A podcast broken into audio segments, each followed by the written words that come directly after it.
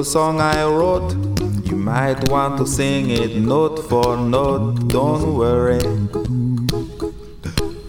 Be happy. Don't worry, be happy. La barrita a todos, abajo el ger a todos y a todes. Estamos ya 15 de noviembre, mitad de mes. Dentro de nada cobramos la paga extra, ¿eh? Lo recuerdo. La paga extra de diciembre que la pagan a finales de este mes. Hoy es un día fantástico. Y este mes también, ya nos queda menos. Bueno, voy a saber ustedes. Hoy el lunes lunetes y les habla, como todos los días a esta hora, desde aquí, desde Radio 4G, desde Finestrat para el mundo, Manuel Ángel Saspranelles pan solo para los amigos y para los enemigos. Hoy mm, no tenemos día internacional, curiosamente, ¿verdad? Es uno de esos días que están libres. Es, hoy es Día Internacional de Res. Raro es, pero es el día de Res, o de Rien, o de Nothing, como dirían los ingleses y los franceses. Pues eso. Pero yo, como no dejo pasar ningún día sin que sea algo, pues ya estoy acostumbrado, hoy yo he decidido, porque lo digo yo, porque yo lo valgo, que es el Día de la Mujer Mujer. Ya está, sin etiquetas, sin discriminaciones, ni positivas ni negativas. Hoy es el día de la mujer mujer.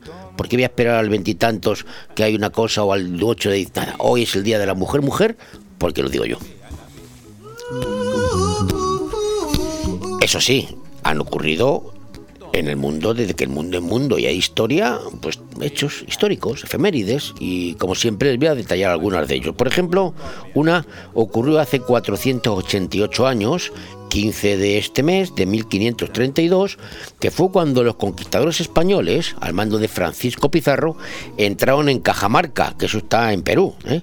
Pizarro concertó una entrevista con el jefe inca Atahualpa para el día siguiente y se la colocó dobla. Le engañó, vamos a ver. Los españoles prepararon una emboscada y cuando llegó el Inca, pues se la hincaron. El Inca con su escolta y cayó sobre ellos Cortés, Pizarro, perdón, que Cortés era el otro, eh, Cortés era el de México, Pizarro, pues cayó sobre los incas y se la hincó, sin previo aviso, se lo cepilló. Claro, estos subieron corriendo a la demanda, salieron corriendo todos. Uy, que viene, que vienen, que nos han engañado estos españoles. Porque en aquella época los españoles éramos, éramos muy malos, dicen. Bueno, pero se eh, apresó a la Atahualpa, que era el jefe de la banda. Y se puso fin así a la independencia del imperio inca, claro. Pero el dirigente inca, Atahualpa, ofreció como rescate por su libertad llenar de oro, plata y piedras preciosas la estancia en la que se hallaba preso. Esto también lo habrán oído ustedes muchas veces. Además dicen algunos que levantó la mano y dijo Atahualpa, hasta donde llega mi mano lo llenaré de oro y de plata y de piedras preciosas. Bueno, pues Pizarro, Pizarro que no era tonto, aceptó la oferta. Pero Atahualpa, sin embargo, siguió cautivo, vamos, que le volvió a engañar, se la volvió a hincar al Inca. ¿Eh? hasta que unos meses más tarde el Inca, Atahualpa, pues, fue acusado de idolatría, fraticidio y traición. Finalmente fue condenado a morir en la hoguera, pena que vio conmutada por la de garrote vil. ¿eh? Claro, dijeron, no, no vas a morir así, la mataron de otra manera. ¿Y por qué le conmutaron la pena a Atahualpa de la de quemarse en la hoguera a garrote vil? Pues porque Atahualpa se hizo católico. Sí, sí, abrazó la fe católica antes de su ejecución, dijo, ya que voy a morir, pues, pues a ver si no le valió de nada, ¿eh? Abrazar la fe católica porque le pegaron un garrotazo el 29 de agosto del año siguiente, de 1533, y se lo cargaron. Esta historia que les he contado fue una parte de la historia de España, pero claro, hay quien dice, ¡uh, qué malos eran los españoles! Era lo que había en aquella época, porque yo digo que revisar la historia del siglo XXI con 600 años o 700 de diferencia, pues me parece un absurdo. Hay gente que lo hace, ¿eh? Vamos a otra cosa, mariposa. Hace 320 años, en 1700, Felipe de Borbón, no, el de ahora no, el duque de Anjou, aceptó la corona de España para reinar bajo el nombre de Felipe V, el que tenemos ahora Felipe VI, ¿eh? pero claro, viene de ahí, viene de ahí, del duque de Anjou. Pues este señor eh, aceptó la corona. Inauguró así la dinastía borbónica que dura hasta nuestros días. Durante su reinado de Felipe de Borbón, de Anjou, ¿eh? el quinto, eh, pues tuvo una, hubo una clara muestra del intrusismo francés en la vida política española. ¿eh? La gente se afrancesó, la vida política, incluso la forma de vestir. Y se concedieron privilegios comerciales en América, que teníamos posesión de los españoles, a los franceses. También se, pues, claro, éramos, eh, el, rey venía de Francia, pues había que hacerles concesiones allí, a, a los franceses en América, en nuestros territorios. También se permitió a las tropas francesas entrar en Flandes y el Estado empezó a copiar algunas formas afrancesadas en la corte, lo que os he dicho. Y lo último que les cuento eh, ocurrió hace 100 años, en 1920, y fue en Ginebra, en Suiza, que se reunió por primera vez, se reunieron por primera vez los miembros de la Sociedad de Naciones, un organismo internacional que fue el precursor de la ONU actual, ¿no? Antes se llamó Sociedad de Naciones. Este organismo internacional surgió tras el fin de la Primera Guerra Mundial con la idea general de la resolución de conflictos entre las naciones de manera pacífica. En aquella época participaron 42 países, ahora son muchos más, pero lo que está claro es que la idea general de la resolución de conflictos pues eh, de manera pacífica se ha conseguido de aquella manera. Hombre, no nos, no nos tenemos guerras algunas, no como antes que nos pegamos un garrotazo o cualquier cosa. Pero hay otra forma de guerra, la guerra fría, ahora es guerra templada o caliente según les dé porque hay otras maneras de guerra, invasiones que nos están haciendo sin darnos cuenta, cortar el gas, eh, eh, ruina económica, guerra económica, hay muchas formas de guerra, ¿eh? Y me parece a mí que Naciones Unidas eh, tampoco está solucionando estos problemas, pero en fin, es mi opinión. Pero creo que entre todos tenemos que hacer la pedagogía de que la luz no la pagamos todos los días, la pagamos al mes o la pagamos cada trimestre. Tiene dos huevos así de grandes. Ahora, con Inmobiliaria Costa 3, si efectúa la reserva de un chalet de su promoción Dimalvir Villas antes del 31 de diciembre, le obsequia con una semana con todos los gastos pagados en un hotel de 5 estrellas en Maldivas para dos personas o su valor canjeable por mejoras en el chalet o mueblamiento en la vivienda. Dimalvir Villas, un toque de clase en el Albir. Más información en el 616 66 24 64 y en la web www.costa3.com. En Construcciones Nocete creamos espacios únicos para que llenes tu casa de vida, luz, amor y buenos recuerdos. En Construcciones Nocete encontrarás el diseño perfecto para que tu hogar tenga el estilo de vida que estabas buscando. Espacios sencillos y funcionales para convivir haciendo realidad la casa de tus sueños. Construcciones Nocete, calle Islandia 6, local 4. Teléfono 633 52 76 79. Benidorm. Llega a Finestrat el mercado de Navidad. ¡Ho, ho, ho! Del 10 al 12 de diciembre en el casco histórico tradicional. Compuestos de artesanía y gastronomía popular, animación para todos los públicos, talleres infantiles navideños y la visita de Papá Noel, Elsa y sus amigos de Frozen. Del 10 al 12 de diciembre, mercado de Navidad en Finestrat. Porque en Finestrat lo tienes todo. ¡Ho, ho, ho! De todo un poco.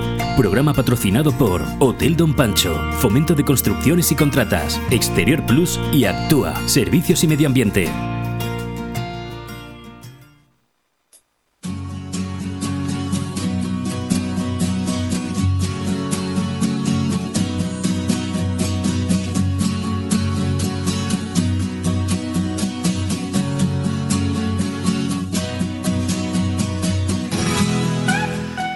Bueno, pues hoy he decidido no, no establecerme hoy mi monólogo, no hacer mi monólogo sobre temas de actualidad, porque hay muchas.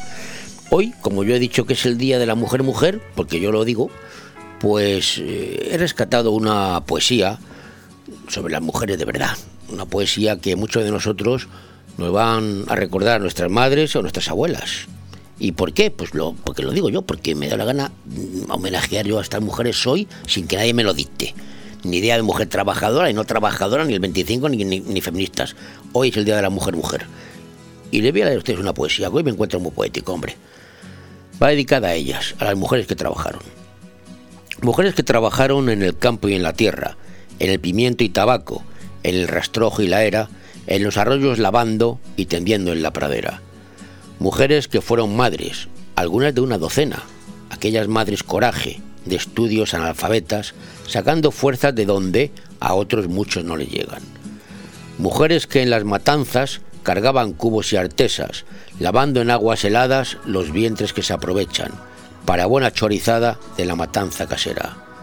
Mujeres que no se cansan, trabajando en lo que sea, además llevan su casa y los niños a la escuela, tirándose de la cama muchas veces las primeras. Mujeres que en otro tiempo no les faltaban tareas, tenían que atender su huerto, a veces a buscar leña, estrujando fuerza al cuerpo sin pronunciar una queja. Mujeres que había maridos que no valoraban siquiera ese trabajo sumergido en la casa y en la hacienda. Trabajo no agradecido muchas veces fue el de ellas. Mujeres con muchos hijos alrededor de la mesa, en tiempos para el olvido, quitándose el pan de su boca a ellas, para que coman sus niños y el marido en la taberna. Y hoy por eso mi recuerdo para las madres aquellas que en este mundo engrandecieron olvidando que eran bellas y hasta ocultando su pelo siempre con moño y pañuelo y a veces siempre de negro pasaron la vida entera. Vamos con la frase del día de mi gran amigo admirado Groucho Más, que dijo en una ocasión, la política es el arte de buscar problemas, encontrarlos, hacer un diagnóstico falso y aplicar después los remedios equivocados. ¿Les suena esto, compañeros y compañeras, a todos todes? Tu odio, orgullo de todas, de todos, de todes. No solamente no estáis solos, solas, soles. Las demócratas, los demócratas, les demócratas, porque la habéis peleado vosotras. Vosotros, vosotres. ¿Te gusta llegar a tiempo a tu destino? ¿Volver a casa tan cómodo y seguro como si fueras tú mismo el que conduces? Radio Taxi Benidorm. El mejor servicio a tu entera disposición. Descárgate nuestra aplicación Pide Taxi para el móvil y solicita un taxi de la manera más fácil. Visita nuestra web radiotaxibenidorm.com. Radio Taxi Benidorm 96 586 2626. En Milar Fotocine Granada estamos de vuelta. Durante estos días hemos recibido miles de muestras de cariño por parte de nuestros clientes y amigos. Por eso regresamos con más fuerza que nunca. Y nuestra manera de agradecértelo es con grandes ofertas. Nos adelantamos al Black Friday y te presentamos nuevos productos a precios increíbles. Ahora más que nunca. Gracias por tu apoyo. En Milar Fotocine Granada estamos de vuelta. ¿Necesitas vender tu casa o encontrarla de la forma más rápida? Inmobiliaria Empire es la solución. En 45 días podrás vender tu vivienda, ya que tenemos más de 5.000 compradores potenciales. Inmobiliaria Empire, los números uno en Benidorm a la hora de comprar y vender inmuebles, además de tramitar hipotecas y herencias. Nos encontrarás en la avenida Almendros 9 en Benidorm, en el teléfono 966 1066 19 y en inmoempire.com. Y ahora participa en el sorteo de una cesta de Navidad si nos sigues en nuestras redes sociales. De todo un poco.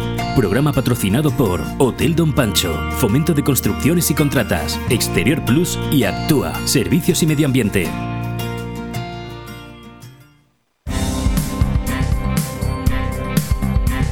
Vamos, titulares de las noticias de hoy. Los cuatro, las cuatro asociaciones judiciales se plantan ante los ataques de los políticos y piden respeto a sus sentencias. y ahora, vamos a ver si lo hacen. Ayuso, la presidenta de la Comunidad de Madrid, subraya que su problema es Pedro Sánchez, no Pablo Casado, y dice que nunca haría nada que erosionase a su partido. El gobierno, en este caso el de Pedro Sánchez, anuncia, anuncia una ayuda para el pago de un seguro de alquiler para los jóvenes. Hoy Bernardo Montoya llega al juicio por el crimen de Laura Luelmo entre medidas de seguridad y sin incidentes. El Tribunal Supremo desestima la petición de Alberto Rodríguez, alias el Rastas, de Podemos, de suspender la ejecución de su condena. Dice el Tribunal Supremo que no procede, pero el Rastas, con lo que estaba trincando en el Congreso por no hacer nada, está loco por volver. Yo también haría lo mismo. La compraventa de vivienda registra su mejor septiembre en 14 años tras aumentar las operaciones un 40,6%. Las agencias inmobiliarias concentran el 64% de las compraventas de viviendas de segunda mano, según UCI. Vamos con el tema internacional que a todos nos ocupa y nos preocupa. La Unión Europea amplía las sanciones contra Bielorrusia para castigar a los responsables de la migración ilegal. Por su parte, Lukashenko, el sátrapa que gobierna Bielorrusia, pues reta a la Unión Europea a aceptar a los migrantes y se ofrece a fletar aviones. Toma, los mando en aviones para que no tengan que saltar la valla. El ministro Álvarez pide a La Habana devolver todas las credenciales a EFE y recuerda que la libertad de prensa es vital. Ya saben ustedes que a la agencia EFE le han quitado las credenciales en, Cuba para que no pueda informar. En Madrid, un juez archiva otra vez el caso que investiga la muerte del hincha del Riazor a manos del ultra del Atlético. Esto ya huele, esto ya va atrasándose, ni se sabe los años que lleva esto. Seguimos en clave nacional. Villarejo, el inspector este del gorrito que se tapa siempre la carita con la carpeta, eh, Villarejo, pues lamenta que se le trate como un cacahuete andante, dice, y dice que la causa TAMDE no tiene precedentes, este hombre no para. Y sí, sí, sí, el, eh, voy al volcán de Canarias, tranquilo. El magma se concentra en la zona del Pedregal y en dirección a la Fajana. De momento, la lava va cayendo al mar, la Fajana va ampliándose y no hay muchos destrozos más de los que ya ha habido. La mujer de Pedro Nieva dice que tenía relaciones sexuales con Ardines esporádicamente porque su matrimonio está mal. ¿Y qué me dicen en Venezuela? Venezuela, sí, sí, Maduro este, solicitará a España la extradición de quién? Pues del autor intelectual de la operación de sabotaje electoral. ¿Quién es? Ah. Y detenido en el Prat, en el aeropuerto de Barcelona, un presunto fugitivo buscado desde hace nada más y nada menos que 10 años. La Guardia Civil esclarece en Madrid el violento robo de un reloj de 350.000 euros y descubre un laboratorio de cocaína rosa. Qué bonita, qué color, qué color más bonito. Vamos ahora a la comunidad valenciana, que también tenemos aquí nuestras cositas. Y la comunidad valenciana siempre empezamos con el COVID, no sé por qué, pero bueno. Puig, para los que no hablamos valenciano ni catalán, que es el presidente de la Generalidad, descarta nuevas restricciones, pero defiende implantar el certificado COVID para animar a la vacunación. O sea, que no van a pedir el COVID para entrar a tomar una cervecita en algún lado. Bueno, una incidencia informática impide pedir cita telemática para la dosis de refuerzo de Janssen. Estamos en la comunidad valenciana. Y ya saben ustedes que este fin de semana estuvo aquí el presidente en Benidorm, en, el Congreso de los Socialistas Valencianos. Ana, Domínguez va a ser la nueva vicesecretaria general y de Igualdad, de la nueva ejecutiva. Bueno, pues seguimos la comunidad valenciana. Sánchez anuncia aquí en Benidorm 660 millones hasta el 2024 para crear 64.000 plazas educativas de 0 a 3 años en España. ¿eh? Y también se compromete a aprobar el nuevo sistema de financiación y garantiza recursos mientras llega, por, por hablar y por ofrecer que no quede. Dos artistas falleros denuncian ante la policía una agresión homófoba al grito de maricones de mierda en Valencia. El conductor de un camión de recogida de residuos resulta herido al salirse de la vía en el Campello. Y han sido detenidos dos hombres por incendiar la casa de un familiar por un supuesto ajuste de cuentas aquí en la comunidad valenciana. Y aunque estamos en la comunidad valenciana, pero una noticia de Ayuso, para acabar con Ayuso. La presidenta de Madrid carga contra otras políticas. Dice que nos proponen vivir secuestrada bajo un burka o la libertad del comunismo. Y el precio de los turismos de segunda mano sube la comunidad valenciana un 11,4% en este mes de octubre. Sí, sí, sube. ¿Por qué? Pues porque como no se están fabricando coches, porque hay problemas de abastecimiento, pues los de segunda mano suben agrede a los policías que le recriminaron que se negase a poner la mascarilla en un restaurante en Castellón. Que por cierto, el lunes arreglo lo de las plusvalías, ¿eh? Madurez, tradición, tendencia y modernidad. Hablamos del restaurante Juan Abril, la cocina española de siempre. Restaurante Juan Abril. Arroz seco, meloso, caldoso, de pescado, de carne, con verdura, con bogavante, caldero de pescado, las mejores carnes y sus guisados caseros de toda la vida. En Altea, Paseis del Mediterráneo 14. Reservas al 96 584 37 22, porque nuestra casa es su casa. Radio 4G Venidor inicia su sexta temporada y queremos que nos sigas acompañando. Nos esperan meses de mucha información y el mejor entretenimiento. Leopoldo Bernabeu y Manolo Sazplanelles, las voces de la experiencia en el periodismo local, se vuelven a unir para traerte la mayor independencia.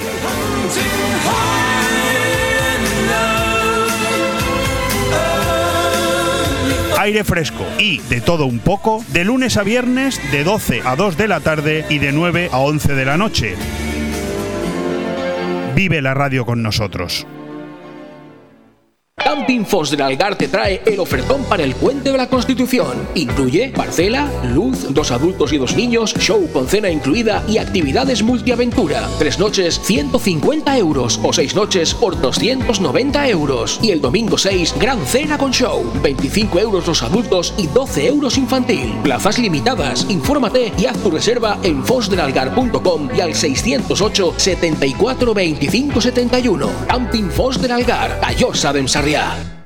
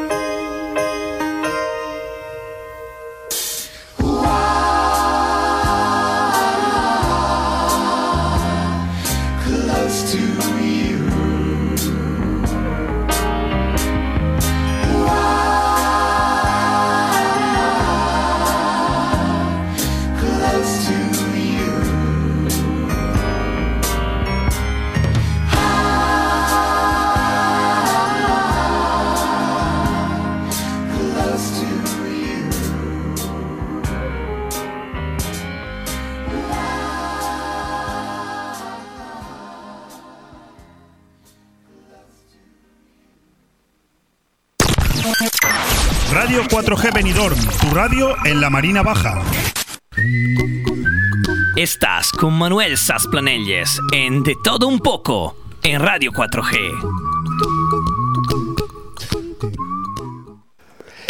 Bueno, bueno, sí, no se me ha olvidado decir en los titulares que ayer España ganó 1-0 a Suecia. ¿eh? Ganó- ganamos 1-0 y ya estamos en el Mundial de Qatar como primeros de grupo.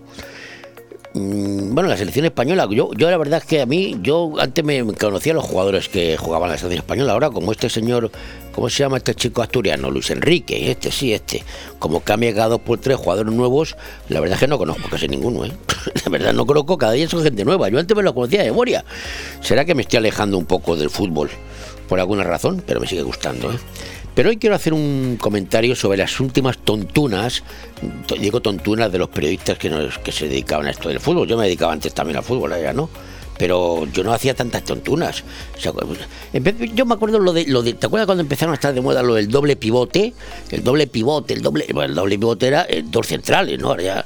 Y, y lo del carrilero. Cuando el carrilero, el carrilero, el carrilero, el carrilero era lateral derecho.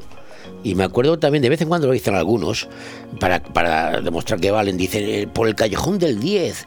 El callejón del 10 era, pues, el, el- el de, eh, el, el lateral, interior izquierda. ¿Se acuerdan ustedes, no? El interior izquierda. Porque antes las alineaciones y los numeraci- la numeración de los jugadores iban del 1 al 11.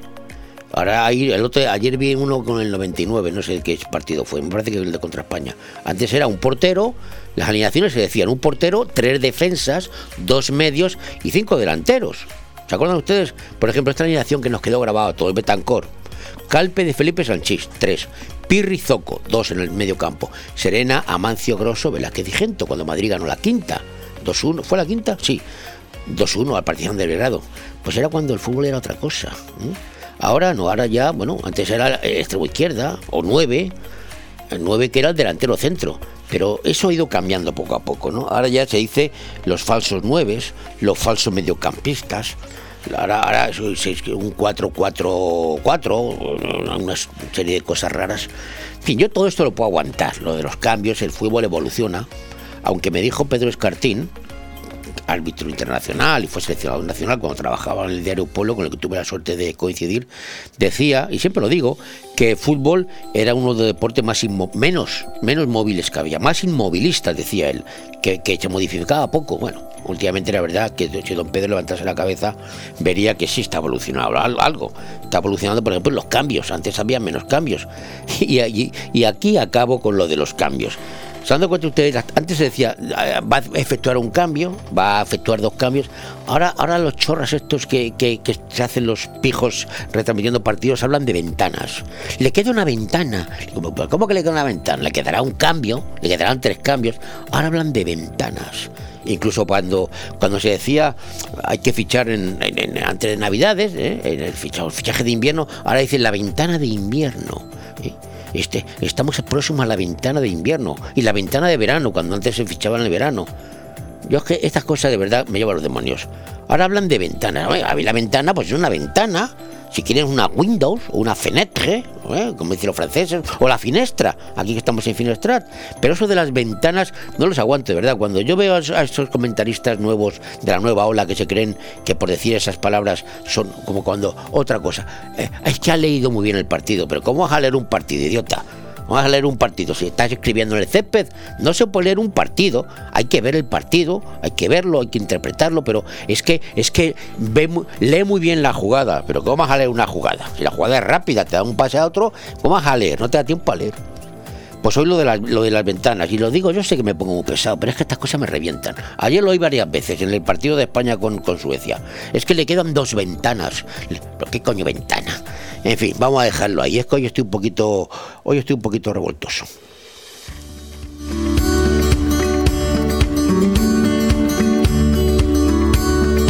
Pero creo que entre todos tenemos que hacer la pedagogía de que la luz no la pagamos todos los días, la pagamos al mes o la pagamos cada trimestre. Tiene dos huevos así de grande.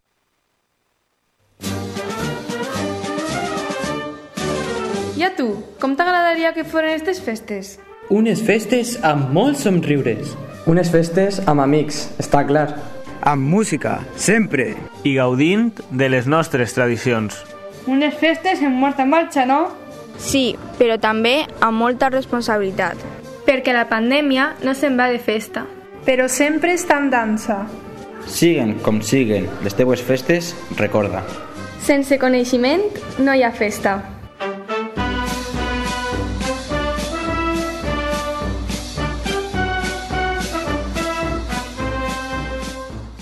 Ahora Taberna Andaluza se une a la fiesta, a las fiestas de Benidorm, ya que disponemos de menús cerrados tanto para grupos como comidas y cenas de empresas. Ah, sin olvidar nuestro pedazo menú diario. Vamos, para darte una buena jartaquillo. Reserva ya al 965551087. Estamos en calle Esperanto. Benidorm, Taberna Andaluza. Tú la haces diferente. Cariño, ¿te imaginas un lugar para desayunar, comer o cenar en un precioso restaurante italiano y junto al mar? Claro, y elegir un fantástico cóctel al atardecer. Mamá, papá, y comernos un helado riquísimo. Mmm, ¡Qué rico! Para aquellos que lo quieren todo, Pinocchio, un lugar fantástico para disfrutar de buenísima comida italiana, una variedad infinita de cócteles de ensueño y helados artesanos. Pinocchio es más que un restaurante y lo puedes disfrutar entre amigos o en familia. En Playa de Levante, junto al Heartbreak. Pinocchio, el vero gusto italiano. De todo un poco. Programa patrocinado por Hotel Don Pancho, Fomento de Construcciones y Contratas, Exterior Plus y Actúa, Servicios y Medio Ambiente.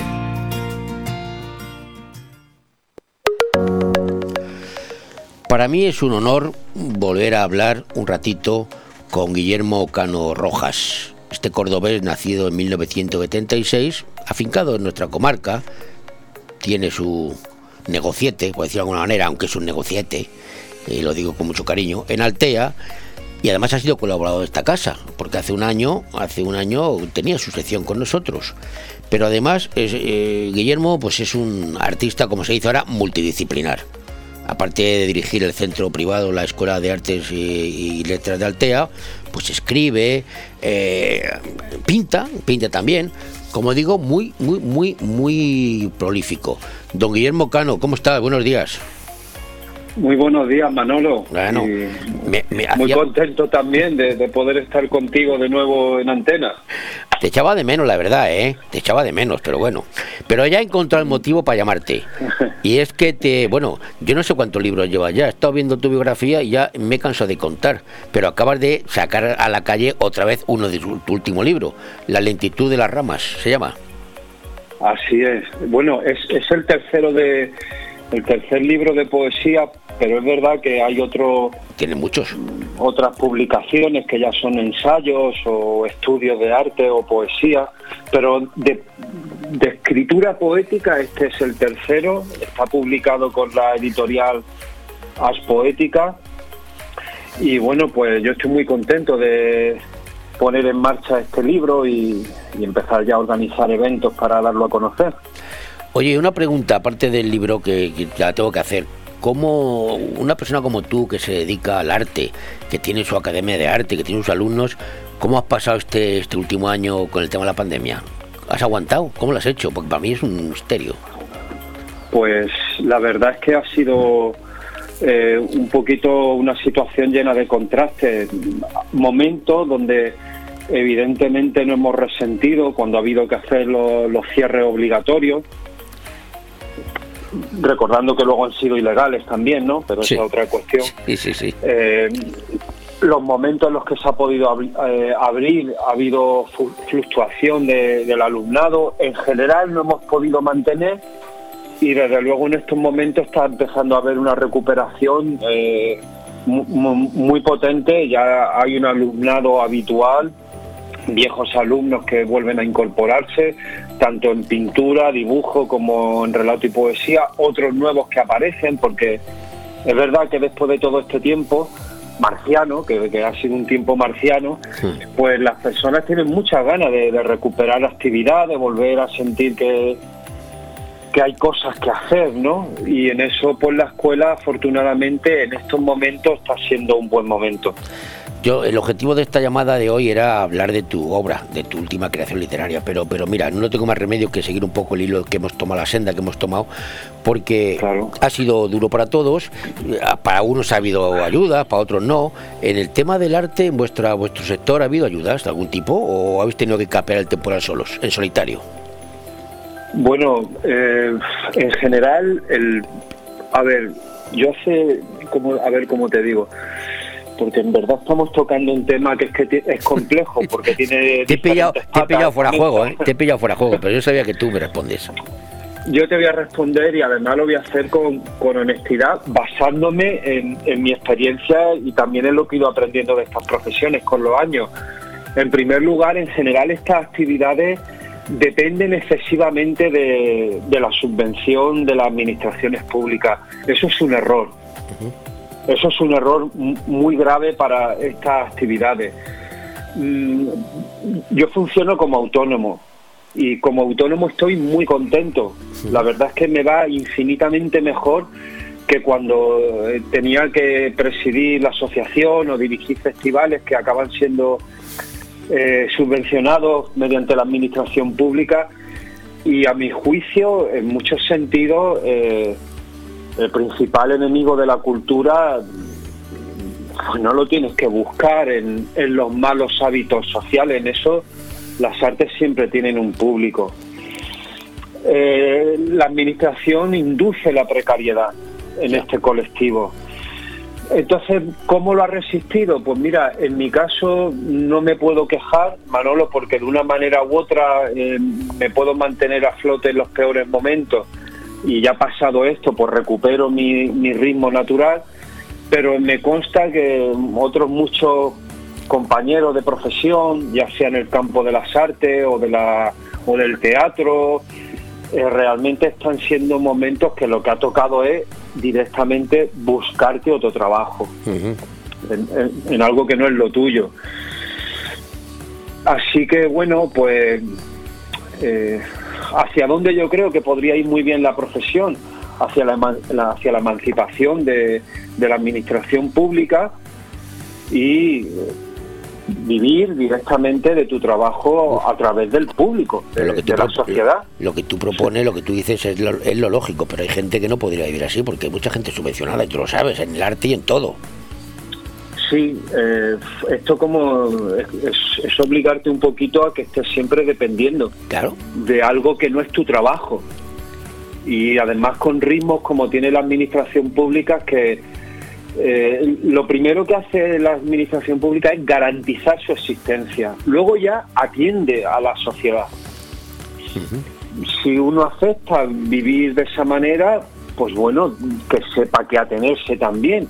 De lo contrario, existen otros caminos, pero en realidad no son tan, eh, no sé cómo decir, porque es que a veces buscan la seguridad en lo público y realmente acabas patas arriba. Entonces, mira, yo puedo hablar por mi caso, por el resto de los demás es, Ya. es más aventurado, la verdad. Pues en tu caso, como, como director de, de la Escuela de Artes y Letras de Altea, eh, dime una cosa, eh, Guillermo, ¿se lee suficiente en España? ¿Los críos salen de la, de la, del instituto con el hábito de la lectura o qué está pasando en España? No, yo, yo creo que en eso sí que, a ver, eh, existe en general bastante hábito de lectura, Manolo. Mm, Y además esta comarca, tengo que decir que, que tiene un público eh, muy fiel y además eh, al que se va sumando cada vez más gente de, de lectores, de, de muy distintos registros, ¿eh? Ahora, otra cuestión ya social es ¿qué hacemos con lo que leemos? ¿Eso lo incorporamos como una herramienta de crecimiento personal? ¿Nos ayuda a pulirnos en nuestras profesiones? ¿Es un entretenimiento? Y ahí ya pues las respuestas se pueden diversificar, ¿no? Nunca antes en la historia habíamos estado eh, con tantísimo acceso a la información. Claro. Nunca antes en la historia. Basta teclear un poquito el ordenador y uno puede acceder a cantidad de fuentes ingentes de conocimiento. Curiosamente, Manolo, en nuestra época prevalece la opinión sobre los conocimientos y hay que tener en cuenta que la opinión es el escalón más bajo del conocimiento. Las redes sociales inducen y a veces los medios de comunicación son el imperio de la opinión y en ese aspecto yo creo que vivimos en una época que disponiendo de oportunidades únicas, pues es verdad que no se están gestionando con toda la eficacia que se podría.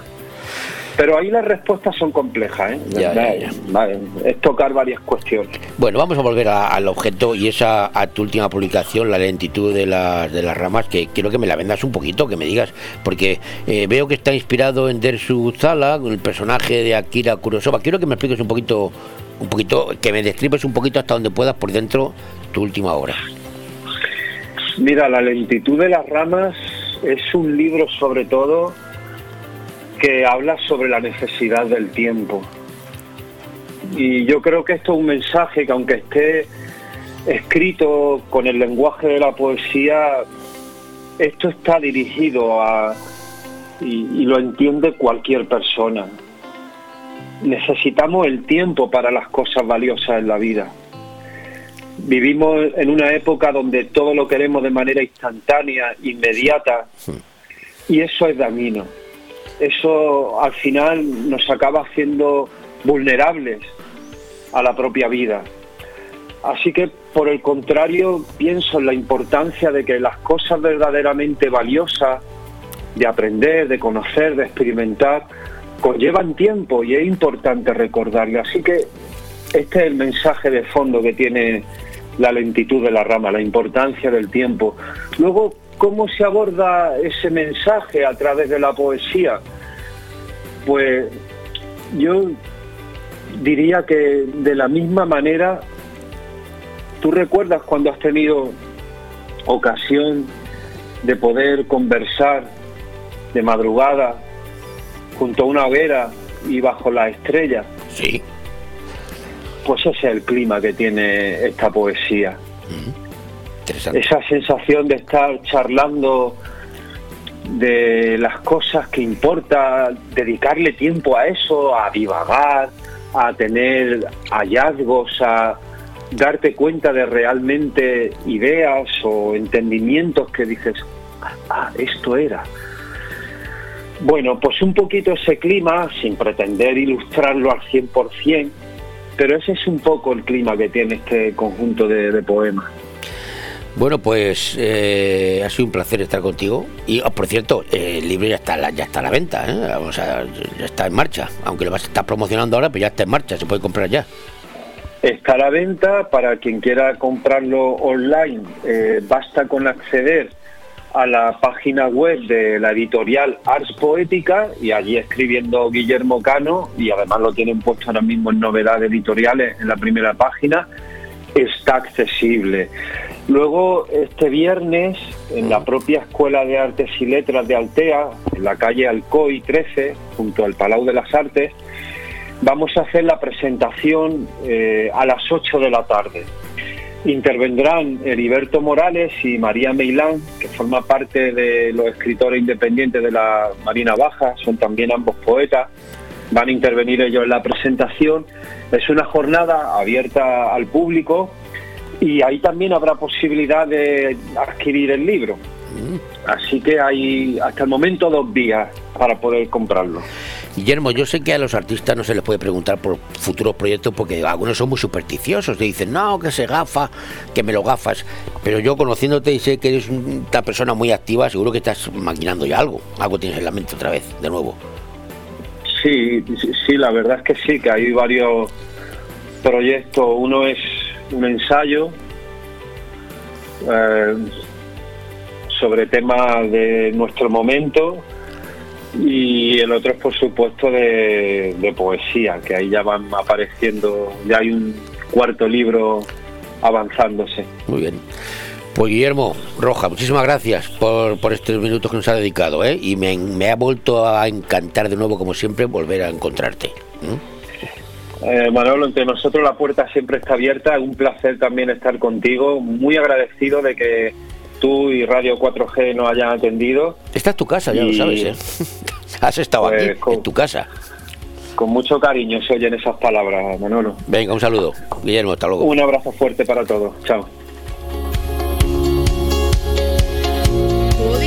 Orgullo de todas, de todos, de todes. No solamente no estáis solos, solas, soles. Las demócratas, los demócratas, les demócratas, porque la habéis peleado vosotras. Vosotros, vosotres. Tu vivienda perfecta está en Rojisa, casa en zona residencial de Callosa, junto a otros chalets. Dispone de planta baja y una altura, salón comedor, cocina, un baño y cuatro habitaciones. A su lado, dos construcciones, una de garaje y otra de barbacoa. Terreno para hacer una piscina y tiene un mirador con vistas impresionantes. Si quieres tranquilidad, vistas, sol y cercanía al pueblo, es tu oportunidad. Infórmate en Rojisa, teléfono 672 20 26 36 y en rojisa.com. ¿Te ha cambiado la vida casi como si te estuvieran clavando una lanza? Tranquilo, todo tiene salida, empezando por una buena mudanza.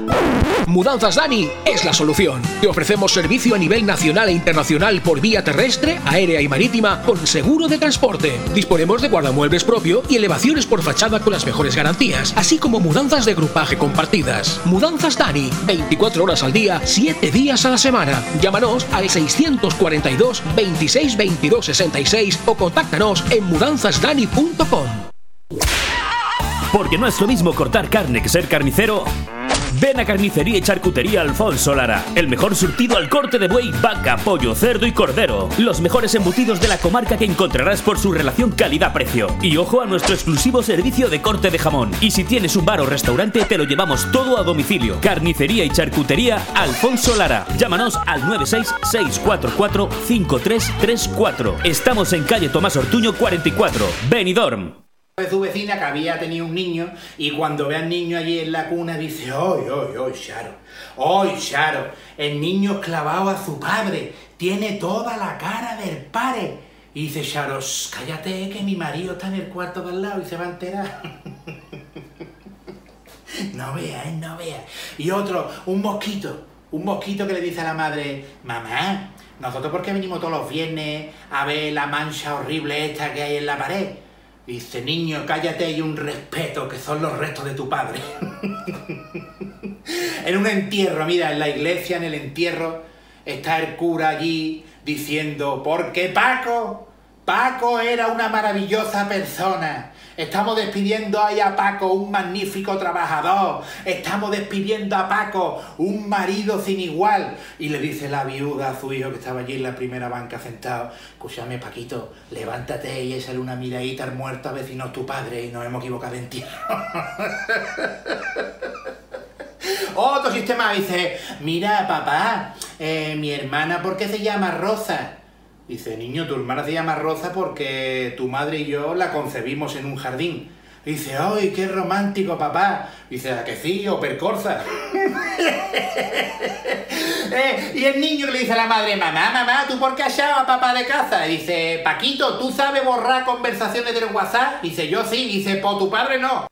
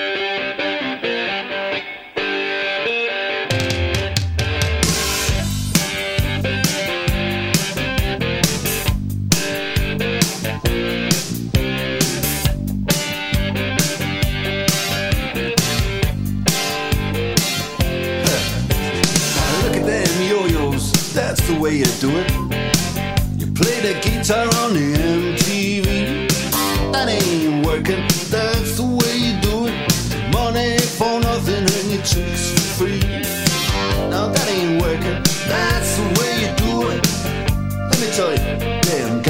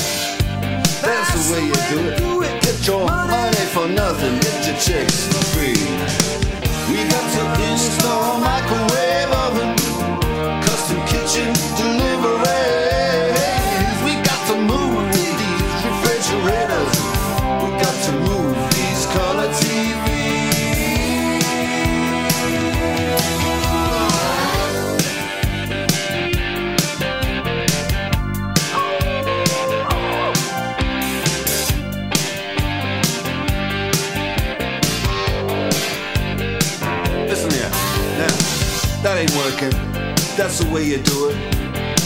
You play the guitar on the MTV. That ain't working, that's the way you do it. Money for nothing and your chicks for free. Money for nothing.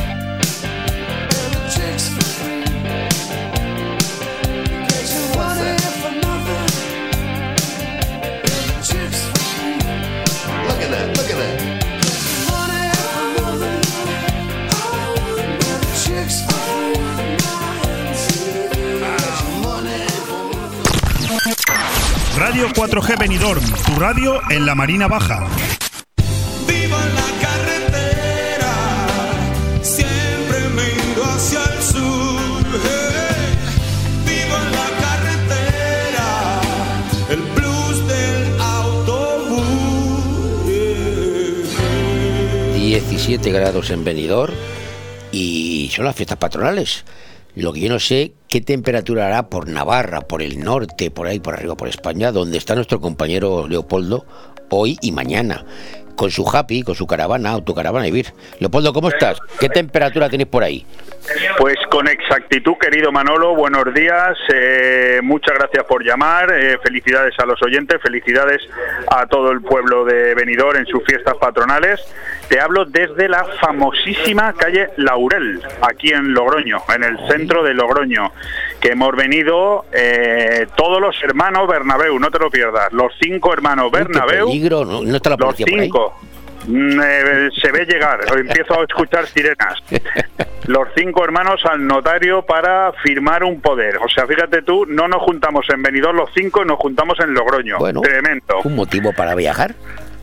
Exactamente, porque el viaje tiene sus motivos, como tú dices. De hecho, hablabas de temperatura. No lo sé, está medio lloviznando, pero desde luego 17 grados no. Ya te garantizo que hace algunos menos. Tampoco hace mucho frío, ¿eh?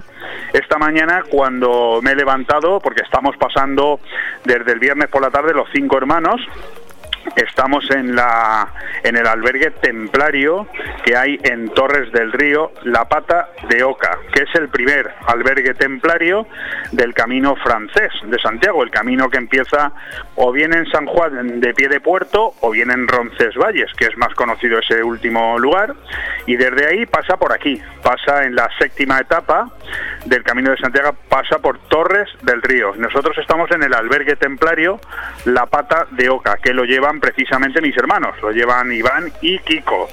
Y los otros tres pues estamos aquí pasando unos días, desde el viernes hasta mañana, que ya volvemos to- todos para Benidorm, pero vamos, una maravilla. Qué envidia me das, ¿eh? Pues hombre, pues no lo sé. Eh, la verdad es que es un sitio espectacular porque, a ver, espectacular, entiéndase la palabra, para aquel que no busca que no busca nada extraordinario ni especial, un lugar eh, precioso en el en el centro de, de aquí, bueno, colindante con Navarra, está eh, cerca de entre Logroño y Navarra y eh, bueno, pues es una es una sí Sí, soy de Benidorm, sí. Estoy precisamente hablando en la radio, en Benidorm. Ah, sí, pues encantado de conoceros. Mira, salud, saludando a gente de Benidorm, ahora mismo, aquí eh, que me saluda en la calle Laurel. Gente que pasa por mi lado y me dice, oye, eres de Benidorm. Joder, Manolo, no nos podemos esconder. y, y no la gente que no la ha visto en mi vida. Y me dice, pues nosotros también somos de Benidorm. Y nada, me han saludado. Pues fíjate qué, casualidad en directo, ¿eh? en directísimo, ¿eh? En Radio Hay 4G gente, hay, Benidorm. escucha, hay gente de Benidorm que se va en las fiestas fuera, ¿eh? También. Sí, sí, sí, me han saludado. Son tres o cuatro personas que han pasado y me han saludado todas. O sea, me he quedado aquí un poco sorprendido, la verdad, y se agradece muchísimo. Bueno, pues como te contaba, llegué con caravana, autocaravana Vivir. Por cierto, un artículo que publiqué anoche en el Facebook de Autocaravana Vivir, que me he quedado muy, muy sorprendido, Manolo, porque, hombre, siempre suelen tener tirones estos artículos, ¿vale? Pero sorprendentemente esta mañana, cuando no llevaba el artículo publicado ni 15 horas, llevaba 23.000 lecturas. me he quedado, sí, sí, me he quedado altamente sorprendido, ¿no? Y, bueno, en esa, eh, ya te digo, está publicado en el Facebook de Autocaravana Vivir y ahí hago un poquito un fiel reflejo de lo que hemos vivido estos días, los cinco hermanos, ahí en este fantástico albergue, en un pueblecito, como te digo, Torres del Río, rodeado de otros pueblos que son maravillosos, como Sansol, Desojo, Armañanzas, Espronceda. Esta mañana en el, en el caminar que hago cada mañana temprano sobre las 8 de 2-3 horas, me he ido a un pueblecito de aquí al lado que se llama Borgota ¿m? y me he quedado alucinado. O sea, pueblos pequeñitos, pero pueblos de piedra, pueblos con unos cascos urbanos eh, maravillosos donde se refleja la historia de la España más interior y más profunda y más maravillosa de, de, hace miles, o sea, miles no, pero cientos de años sí, porque todos los todas las iglesias y, todos los eh, lugares em, visitables de por aquí son datan todos de los siglos XII, XIII, XIV en adelante. Es, eso es España vaciada, como dicen estos, los políticos. bueno, eh, son pueblecitos de 150, 200 habitantes. El que más, el que más creo que cerca de Torres del Río hay un pueblecito que se llama Los Arcos que tiene mil habitantes. eh, ya más en dirección hacia Logroño, Viana, porque ah, el Torres del Río está eh, en Navarra. Eh, término municipal es ya Navarra, pero está pegadito, pegadito a Logroño, ¿no? Está cerca de Estella, a unos 30 kilómetros de Estella, a unos 80 de Pamplona y a 25 de lo que es Logroño, que es donde estoy ahora hablándote. Precisamente, como te he dicho, desde la calle Laurel de Bueno, Logroño. Es una tres o- maravilla. Tres o cuatro días que llevas en, en otros ambientes, en el ambiente familiar, eh, bueno, ¿estás descansando de política o tienes la antena puesta todavía? Bueno, O tú allí sabes no que llegan aquí, noticias. Vamos, vamos, aquí no llegan muchas, ah, bueno, llegan noticias, Ya, claro, ya, el que bueno. quiere estar informado como yo, yo sé que ayer, eh, yo sé que hoy es el día donde más lejía se ha gastado en venidor de la historia. ¿Y eso? De la historia porque, este- pues porque ayer estuvo Pedro Sánchez y hoy hay que fregarlo todo, bien, bien fregado. hay que limpiar todo venidor de arriba abajo y eh, sobre todo por todos los sitios donde pasara. Pero porque ha prometido no- muchas cosas, ¿eh? Sí, sí, no, sí, prometer lleva prometiendo desde el día en que nos engañó a todos los españoles con una moción de censura que ni siquiera era real y luego un, un máster académico hecho por 17 personas o 17 negros. O sea, a partir de ahí, todo lo que ha dicho este señor, la verdad es que se ha cumplido todo, pero justo al contrario. O sea, todo lo que ha dicho, al contrario. Pero bueno, en fin, no estamos hablando de políticas, que estamos en el espacio de Autocaravana Vivir. Sí, sí, por eso mejor. Donde, por cierto, seguimos haciendo una promoción de Benidorm maravillosa, porque la sigo teniendo rotulada con el proyecto Happy Experience de Benidorm, y es un espectáculo. Hasta el mismo alcalde de Torres del Río me ha venido esta mañana a saludar para decirme, bueno, pues eso, que están encantados de que haya ahí. Hay- yo creo que hay más gente de Benidorm en Torres del Río ahora mismo que en la vida. claro, Hombre, cinco hermanos. soy cinco. No, cinco no más, porque mi hermano Rubén se ha venido con la mujer, Oh. con, la- con las dos niñas, con un amigo. O sea, que te quiero decir que por lo menos somos diez. Y luego aquí hay un chaval también que está ayudando a mis hermanos, que se llama, se llama Rafa, que es un chaval que tuvo en su día un pub ahí en el Albir, que se llamaba El Náufrago. No sé si alguno de los que nos... Yo, el náufrago, no me dice, yo lo conozco. He ido mucho. Pues Náufrago, pues el dueño del Náufrago, Rafa, Ah, sí, ya una vez que el pub se cerró, está aquí con mis hermanos ayudándoles y está aquí con nosotros. O sea que. Y ahora nos hemos parado aquí, en, en la calle Laurel, que yo estoy hablándote a ti, pero mis hermanos, los cuatro, se están poniendo aquí finos filipinos, que los estoy viendo dentro del barecito este, La Tabina, aquí cuando empieza la calle Laurel, en la misma esquina, y se están poniendo de pinchos y de vinos y de cañitas y de tal, y yo aquí hablando contigo, pero maravilloso. Te me dejo encanta. ya para que les pilles otra vez, que te llamen a la delantera tus hermanos. Fantástico. Pues nada, hasta, hasta, hasta après demain, ¿eh? porque mañana Mañana, mañana por la tarde, si Dios quiere, estaré ya ahí. El miércoles, el miércoles estaré haciendo aire fresco. Te agradezco el programa que me vas a suplir mañana. Y nada, adelantarle ya a todos los oyentes que el jueves, si no pasa nada, que no tiene por qué pasar, el jueves estaremos en riguroso directo desde Fotocine Granada, en la calle Los Almendros. Montaremos ahí nuestro set y haremos nada menos que un programa de tres horas, en vez de dos, de tres horas, un aire fresco especial, hablando desde Fotocine Granada, que el próximo jueves 18 reabre sus puertas. Y allí estaremos eh, todos los compañeros de Radio 4G para dar buena fe de todo lo que allí suceda. Bueno, pues buen viaje de vuelta, tranquilidad y buenos alimentos, sobre todo alimentos, que seguro que ahí no tenéis. Exactamente, exactamente. Un fuerte abrazo, Manolo y Alejandro. Venga, hasta ahora.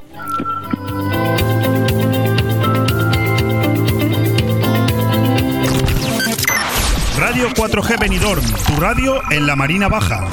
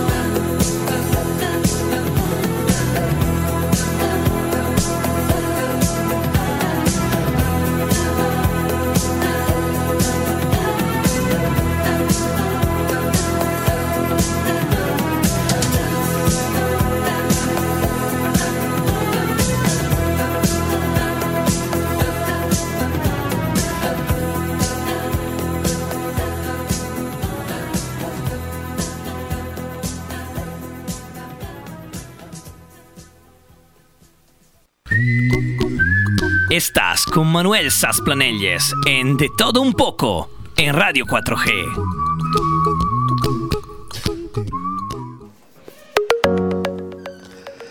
Bueno, y vamos con una fábula. Hoy me encuentro fabuloso. Bueno, la fábula saben ustedes que es pues una, una, una, una historia en la que los personajes, que suelen ser animales, pues se convierten en. se les humaniza de alguna manera, ¿no? Y las fábulas siempre pues acaban con una reflexión o con una moraleja más bien. Voy a, voy a contar la fábula del ratón, que tiene una linda reflexión. Un ratón, mirando por un agujero de la pared, ve al granjero y su esposa abrir un paquete. Quedó aterrorizado al ver que era una trampa para ratones. Fue corriendo al patio ¿eh? a advertir a todos los demás animales. Cuidado, cuidado, hay una ratonera en casa, hay una ratonera. La gallina, que estaba cacareando y escarbando, le dice, "Pues, discúlpeme usted, señor ratón, yo entiendo que es un gran problema, pero para usted, para mí no, no me perjudica, para mí en nada. Entonces el ratón fue corriendo hasta el cordero y le dijo lo mismo. Y él contestó el cordero, disculpe señor ratón, pero no creo poder hacer algo más que pedir por usted en mis oraciones. El ratón cogió y se dirigió a la vaca, y la vaca le dijo, ¿pero acaso estoy en peligro? Pienso que no, dijo la vaca. El ratón volvió a la casa preocupado y abatido para encarar a la ratonera del granjero. Aquella noche se oyó un gran barullo como el de la ratonera atrapando su víctima. La mujer corrió a ver qué había atrapado. En la oscuridad, ella no vio que la ratonera atrapó la cola de una serpiente venenosa. La serpiente, veloz, mordió a la mujer. El granjero la llevó inmediatamente al hospital ella volvió con fiebre alta. El granjero, para reconfortarla, le preparó una nutritiva sopa y para ello pues agarró el cuchillo y que ¿dónde se fue? Pues se fue a buscar el ingrediente principal, la gallina. Se la cepilló. Como la mujer no mejoró, los amigos y vecinos fueron a visitarlos, a visitar a la enferma. Y el granjero entonces, para celebrarlo también y para agasajarlos, pues mató al cordero, para alimentar a toda la gente que había ido a visitar a la mujer. La mujer tampoco, tampoco mejoró y murió. Y el esposo, pues tuvo que vender la vaca al matadero para cubrir los gastos del funeral. Así que ya saben ustedes, la próxima vez que alguien le cuente su problema y crea que no le afecta porque no es suyo y no le presta usted atención, piénseselo dos veces. El que no vive para servir no sirve para vivir. El mundo no anda mal por la maldad de los malos, sino por la apatía de los buenos. Así que cuando alguien necesite de ti por sus problemas, tiéndele la mano y dale una palmadita de aliento. Que por cierto, el lunes arreglo lo de las plusvalías, ¿eh? En Clínica Dental La Higuera seguimos ofreciendo los mejores tratamientos personalizados para tu salud y estética dental. Seguimos teniendo la mejor odontología preventiva e infantil, ortodoncia, implantología, estética dental. Seguimos mejorando y por eso lo hacemos desde nuestras nuevas y mejoradas instalaciones en la calle Venus, esquina con Tomás Ortuño de Benidorm y en el teléfono 96688 9858. Clínica Dental La Higuera, tus dentistas de confianza. El actor José Sacristán en la Auditori de la Nucía, con la obra de teatro Señora de Rojo sobre fondo gris. El sábado 20 de noviembre a las 8 de la tarde, la Auditori de la Nucía acogerá la representación teatral de Señora de Rojo sobre fondo gris, con el legendario actor José Sacristán. El sábado 20 de noviembre tienes una cita con el mejor teatro nacional en la Nucía, con uno de los mejores actores de la historia, José Sacristán. Ayuntamiento de la Nucía, Fem Poble, Fem ¿Buscas el lugar perfecto para relajarte y disfrutar de la mejor gastronomía? El acogedor restaurante del Hotel Don Pancho ofrece el buffet más reconocido de Benidorm. Nuestra exquisita cocina incorpora las mejores recetas mediterráneas, así como una innovadora y creativa cocina internacional. Déjate sorprender con nuestro original show cooking, una experiencia única que no puedes dejar pasar. Hoteldonpancho.es, un oasis de paz en el corazón de Benidorm. De todo un poco. Programa patrocinado por Hotel Don Pancho, Fomento de Construcciones y Contratas, Exterior Plus y Actúa, Servicios y Medio Ambiente.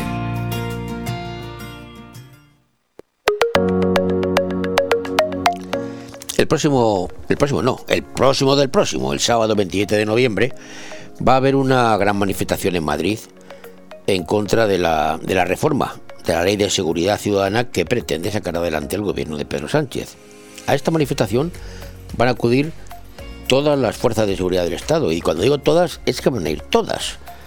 Desde la policía, la Guardia Civil, los Mossos de Escuadra, la Chancha, la Policía Foral de Navarra. Yo creo que, si- si excluimos a los de seguridad privada, van a ir prácticamente todos a esta manifestación en contra de esta, de esta reforma.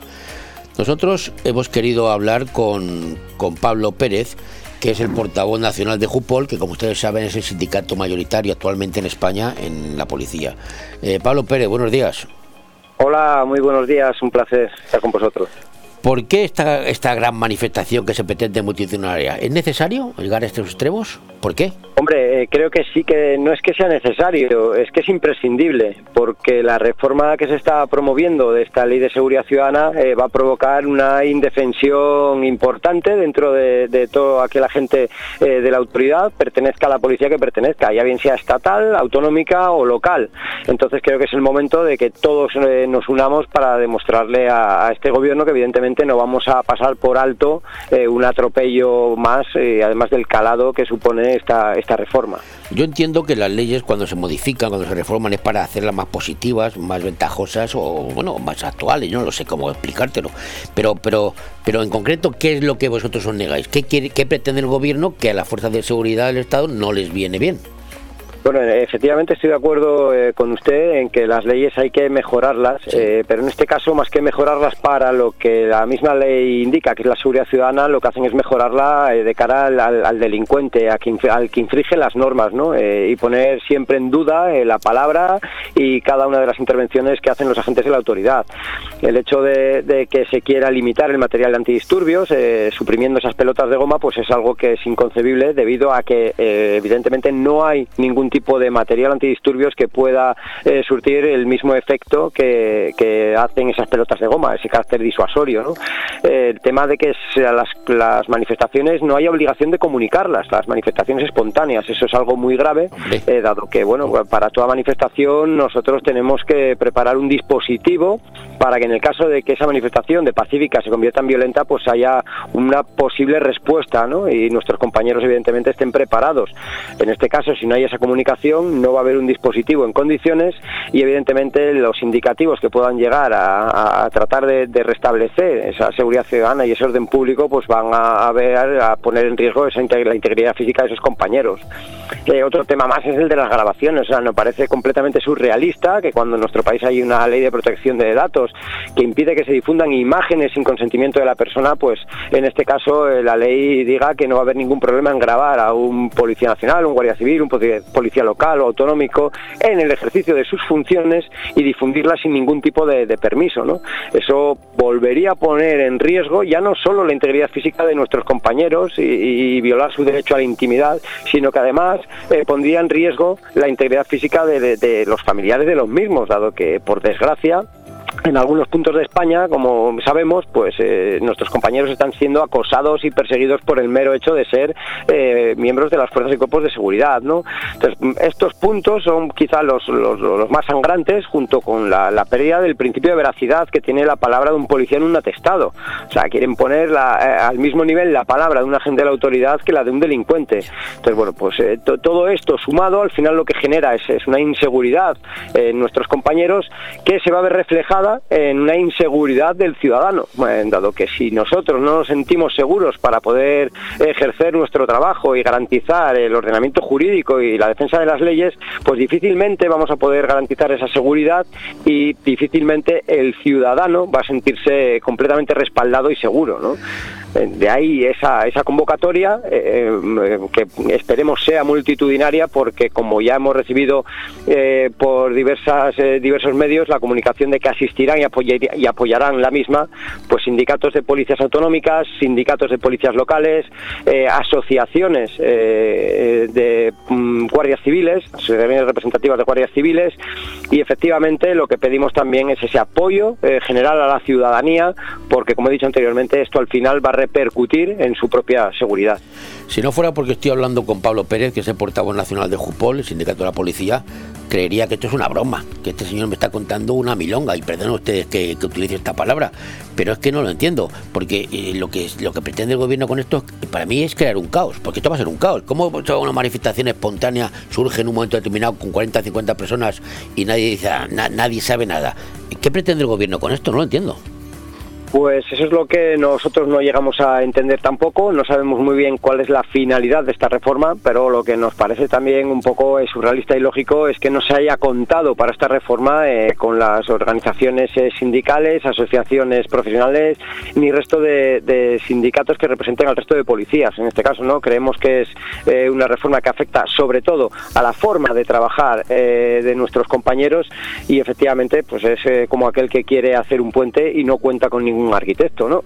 Eh, nos parece algo pues ilógico, surrealista y que no entendemos realmente el fin de esta de esta reforma. Bueno, y después de esto están los jueces, que son los que tienen que aplicar la ley. Es cierto que, que los policías ahí, la policía, las fuerzas de seguridad lo tienen complicadillo. Pero bueno, también es menos cierto que algunos jueces sí están cumpliendo, ¿no? Hemos conocido hace poco una sentencia de, de un señor que, que había pateado a un policía y de hecho le han quitado el escaño y ha tenido que salir del Congreso. No sé, quizás sean los jueces la esperanza que les queda a los policías solamente.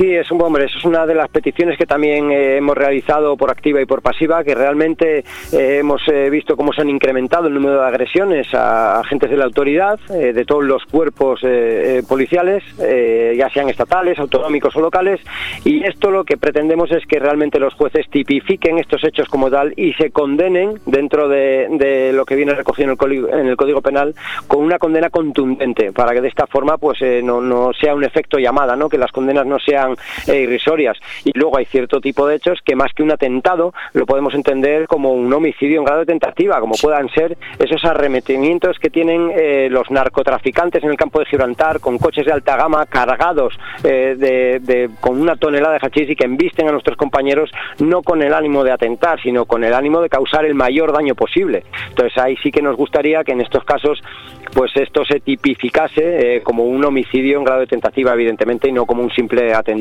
contra un agente de autoridad. La manifestación del sábado 27 de noviembre, 27 de noviembre, es de las fuerzas de seguridad, pero yo sé que hay mucha gente que está escuchando que no son, no pertenecen a ningún cuerpo y, están de acuerdo con todo esto. ¿Esta gente puede participar o solamente está cerrada a ustedes, a los agentes? No, no, no, no. Nosotros animamos a todo aquel ciudadano que realmente defienda sus fuerzas y cuerpos de seguridad, como he dicho anteriormente, y vuelvo a reiterar, eh, estatales, autonómicos o locales, acuda a esta manifestación porque evidentemente eh, tenemos que luchar por la seguridad ciudadana, por la seguridad de todos y por la defensa de- del ordenamiento jurídico y de las leyes que, que nos rigen en nuestro país. Pues Pablo Pérez, portavoz nacional de Jupol, muchísimas gracias por esta información y estoy seguro que el sábado 27 va a ser realmente una gran manifestación, porque lo que se pide además es justo y necesario. Muchas gracias. Eh, efectivamente, así es. eh, desde aquí repetir ese llamamiento y muchísimas gracias por darnos eh, voz. Un saludo. Un saludo.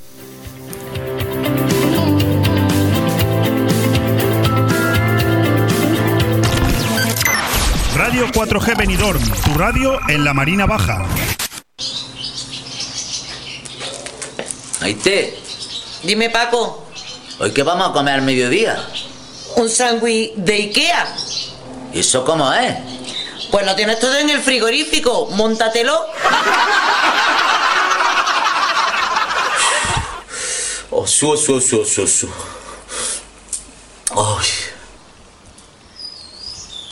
Dime, Paco, Escúchame, Maite, no te vayas a preocupar, ¿eh? Pero es que, que estoy en el hospital, que me ha atropellado un coche y me van a operar ahora de la pierna. Paco, ¿y ahora qué hago yo con la cena? ¿La tiro?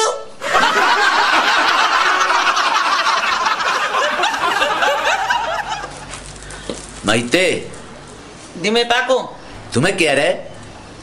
pues no sé, muérete a ver si lloro.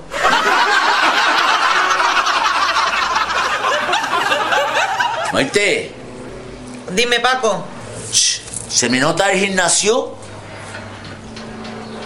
¿te la has comido? No. Entonces no. Paco, Dime, Maite. hay que ver qué felices somos, ¿eh? Estamos hechos el uno para el otro. ¿Qué matrimonio más bien avenido somos? Desde luego es que me encanta de la forma que nos amamos. Vaya que sí. Pues te voy a contar un secreto. Dime. ¿Te acuerdas cuando llamé a tu puerta con un ramo de flores? Nos conocimos y hacimos, eh, vamos, el amor locamente y decidimos casarnos. Vaya que sí, Paco, ¿cómo no me voy a acordar? Pues me equivoqué de puerta.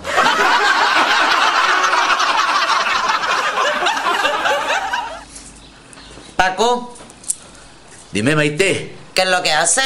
Aquí estoy todo flipando. ¿Y eso? Esto porque esta mañana vaya pedazo de kiki que hemos echado. Vamos, que soy un máquina, me salgo del parche. Sí, ¿verdad? Pues a mí esta mañana el pedazo de Kiki me ha recordado una canción de ABBA. ¿Una canción de ABBA? Sí. ¿La de Mamma Mía? No, la de Chiquitita.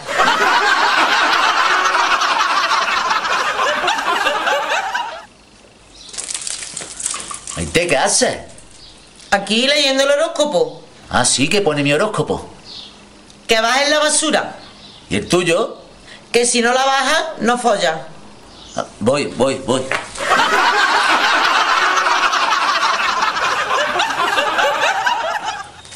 Paco, Dime, Maite. acabo de ver a un antiguo novio mío que hace 20 años me pidió matrimonio. Le dije que no y lo dejé. ¿Y? Estaba todo borracho en una esquina. ¡Qué cabrón! ¿Todavía lo estás celebrando?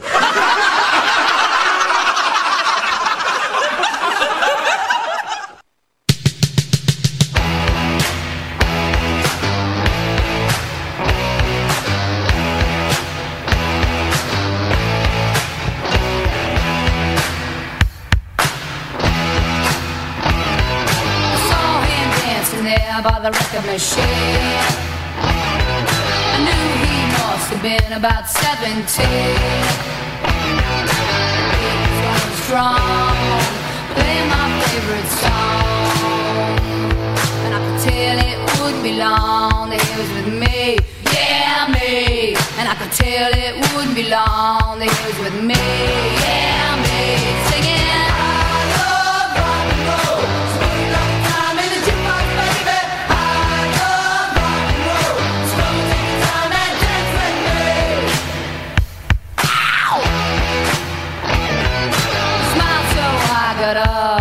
for his name. That don't matter, he said, cause it's all the same. So can I take you home where we can be alone?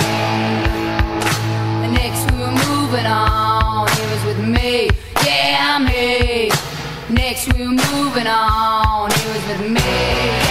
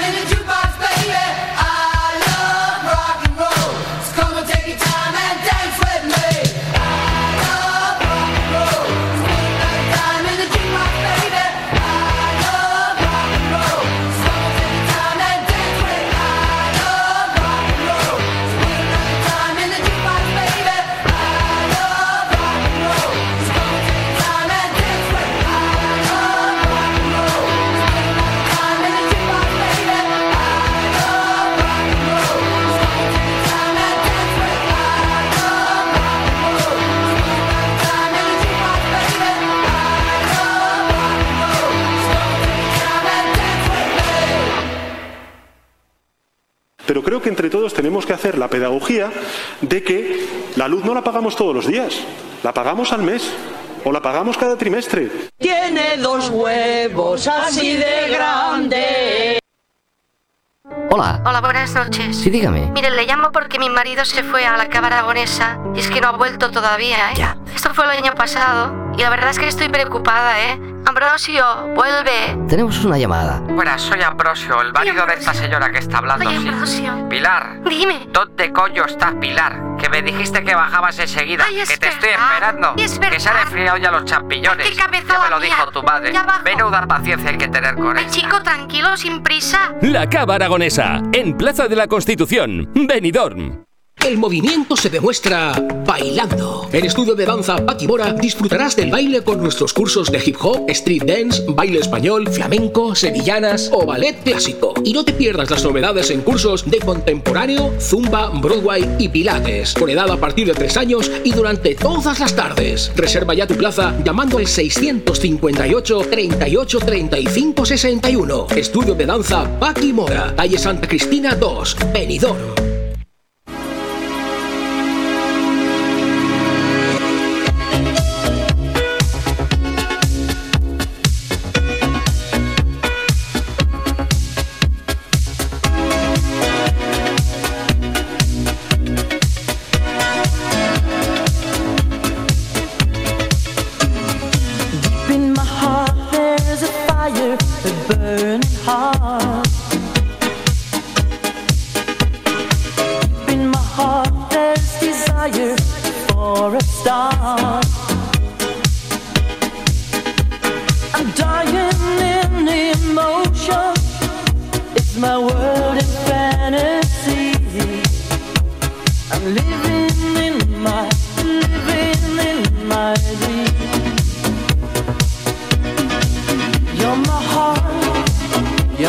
I keep it shining everywhere I go. You're my heart, you're my soul. I'll be holding you forever, stay with you together.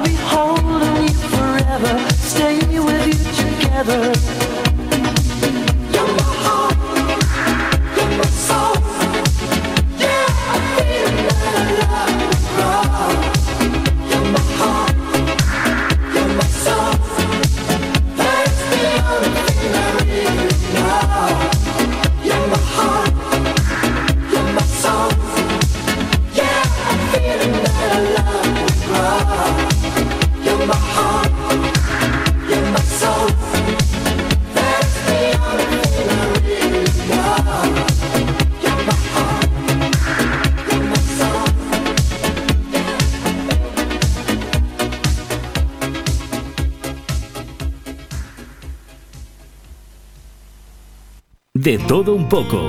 Programa patrocinado por Hotel Don Pancho, Fomento de Construcciones y Contratas, Exterior Plus y Actúa, Servicios y Medio Ambiente. Este fin de semana se ha celebrado en Santiago de Compostela eh, un evento organizado por el Observatorio de Profesionales de Protocolo y Eventos. Y allí ha estado nuestra compañera Alicia Sánchez Cañadas, que la hemos enviado allí. Bueno, la hemos enviado. Ha estado invitada ella allí y nos va a contar algo sobre ello. Alicia, ¿cómo estás? Buenas tardes. Hola, buenas tardes Manolo, ¿cómo estás? Lo primero que te he de preguntar, eh, eh, el Observatorio de Profesionales de Protocolo y Eventos, ¿esto qué, qué es lo que es? Como diría un andaluz, ¿qué es lo que es? ¿Qué? ¿Qué es? Bueno, el, el observatorio mm, eh,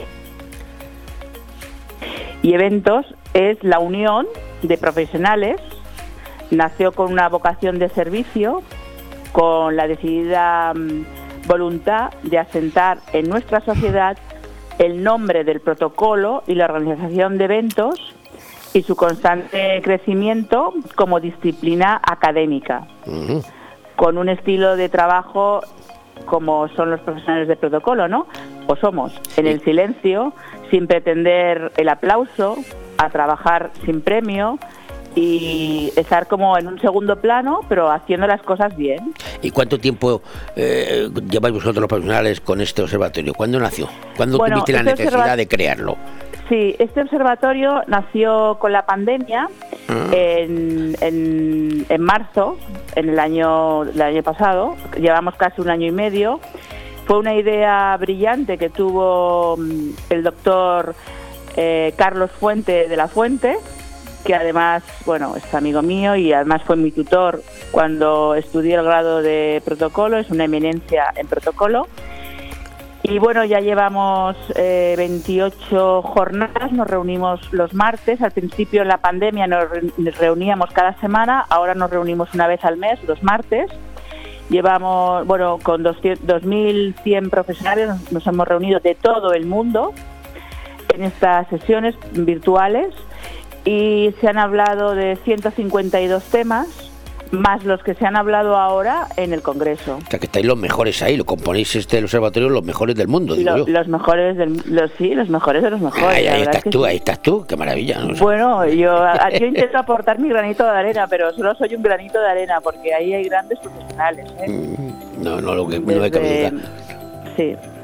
Oye, ¿cuál ha sido la filosofía del congreso este que has asistido? Y ahora me cuentas un poquito eh, la filosofía, qué tal la habéis pasado, porque me interesa. Bueno, la, la filosofía mm, del Congreso pues ha sido mm, pues establecer eh, bueno, unos métodos de estudio, el- un poco identificar las carencias relacionadas con la profesión, eh, tomar un poco el pulso eh, a los temas y cuestiones de máximo interés, elaborar y difundir documentación contrastada y actualizada, innovar, recopilar, eh, impulsar. Y luego también, bueno, se está hablando de, mm, de hacer un, un colegio profesional, de que estemos colegiados las personas que obvi- que obviamente primero hemos eh, tenemos el, como mínimo el grado de protocolo eh, en la- eh, otorgado por la universidad, ¿no? El, también, bueno, pues el- el- lo importante es tener el grado, luego te- estar reciclándote constantemente porque la vida cambia y el protocolo pues también tiene que ir acorde con, con la vida, ¿no? Con las situaciones reales que existen habitualmente. Y entonces, pues ese ha sido un poco el motivo. También te quiero decir que ha sido unas grandes ponencias, ha habido grandes profesionales, que si quieres luego te digo alguno, algunas, y, pero también ha sido muy emocionante el reencuentro. Pues se me ponen los pelos de punta contándotelo, Manolo. ¿Por qué? Porque claro, los abrazos de, de personas que ves por la ventanita del Zoom y de repente pues te puedes dar un abrazo y no sé, es que ha sido muy emocionante. La verdad es que ha sido muy bonito, muy gratificante, muy emocionante. Supongo que en el Congreso habrá algunas cositas que se podrían pulir o otras hacerlas igual eh, de cara a, otro, a otros eh, eventos o congresos, pero ha sido realmente enriquecedor. Vuelves con unas energías de comerte el mundo, ¿no? Bueno, y bueno, muy bonito sido. Y de los temas tratados, dime alguno que, que tú digas, "Eh, esto hacía falta tratarlo y ya lo hemos solucionado. Bueno, eh, te quiero decir que, bueno, la, mm, antes de nada, antes de empezar con los temas, eh, el presidente de la Junta de Galicia, eh, el señor Núñez Fijo, fue el que mm, el que no- nos dio la, hizo la inauguración del Congreso. Eh, el Congreso, ya lo, te lo dije el otro día, creo, eh, estaba bajo la presidencia de honor de Su Majestad el Rey Felipe VI. También habló el arzobispo de Santiago, eh, Julián Barrios, luego al- el alcalde de Santiago, José Sánchez Valgallo, y el presidente de nuestro observatorio, que es Rafael Vidal. Todo esto se hizo, en, tuvo lugar en el espacio Abanca. Abanca fue uno de los pa- principales patrocinadores, junto con otras asociaciones de Cataluña, Córdoba, etcétera. Y nuestro lema es Caminando Juntos. Que bueno, podría ser de otra forma. Estábamos en Santiago, Año Santo, etcétera, ¿no? Y bueno, eh, las Una, pregunta, que- una curiosidad que tengo antes de que sigas. ¿De la comunidad valenciana de manera oficial fue alguien? O, o- de la comunidad valenciana, sí, soy yo. pero no fuiste oficial.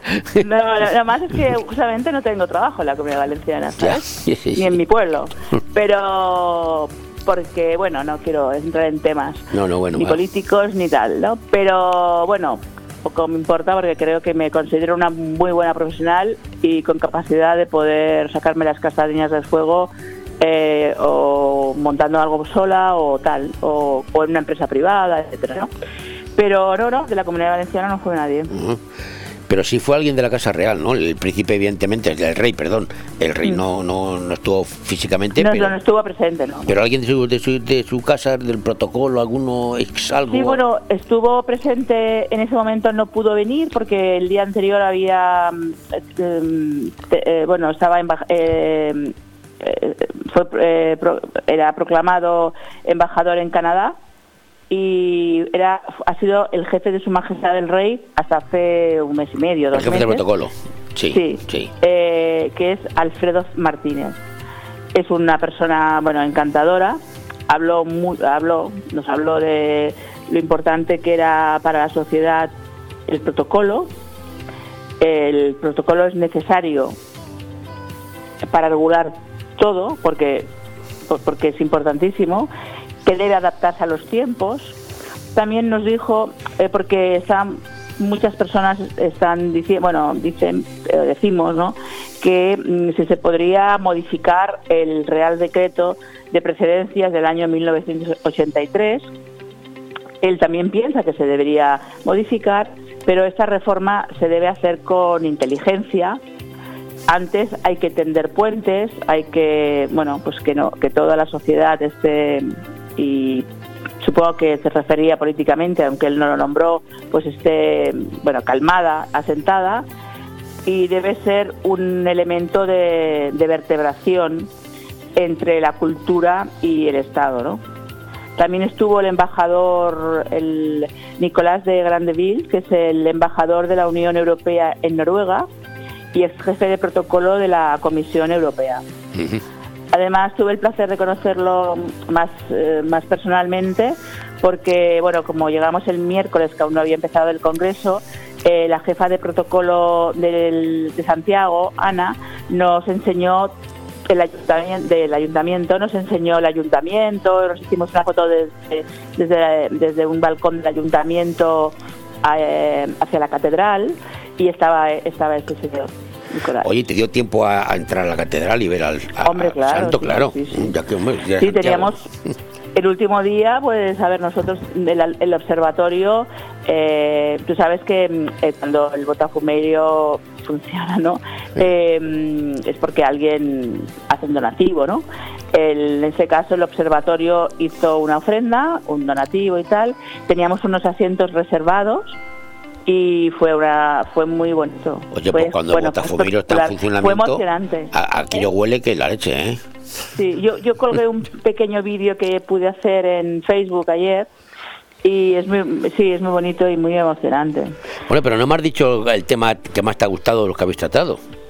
Bueno, los temas que el tema que me ha gustado es que son muchos, ¿eh? pero eh, no me da tiempo, claro. Eh, los temas que más me han, me han gustado es cuando se ha hablado de la bandera española. Eh, la, la bandera española, pues por ejemplo, el- la importancia de que tiene la bandera española, eh, que el Tribunal Supremo pues prohíbe, prohíbe poner pancartas, banderolas, etcétera, al pie de las banderas, nacional, etcétera, pero que los ayuntamientos otras instituciones siguen haciéndolo, se puede colocar estas, estas banderolas o como quieras llamarlo, eh, o pancartas en otros sitios que no estén ahí.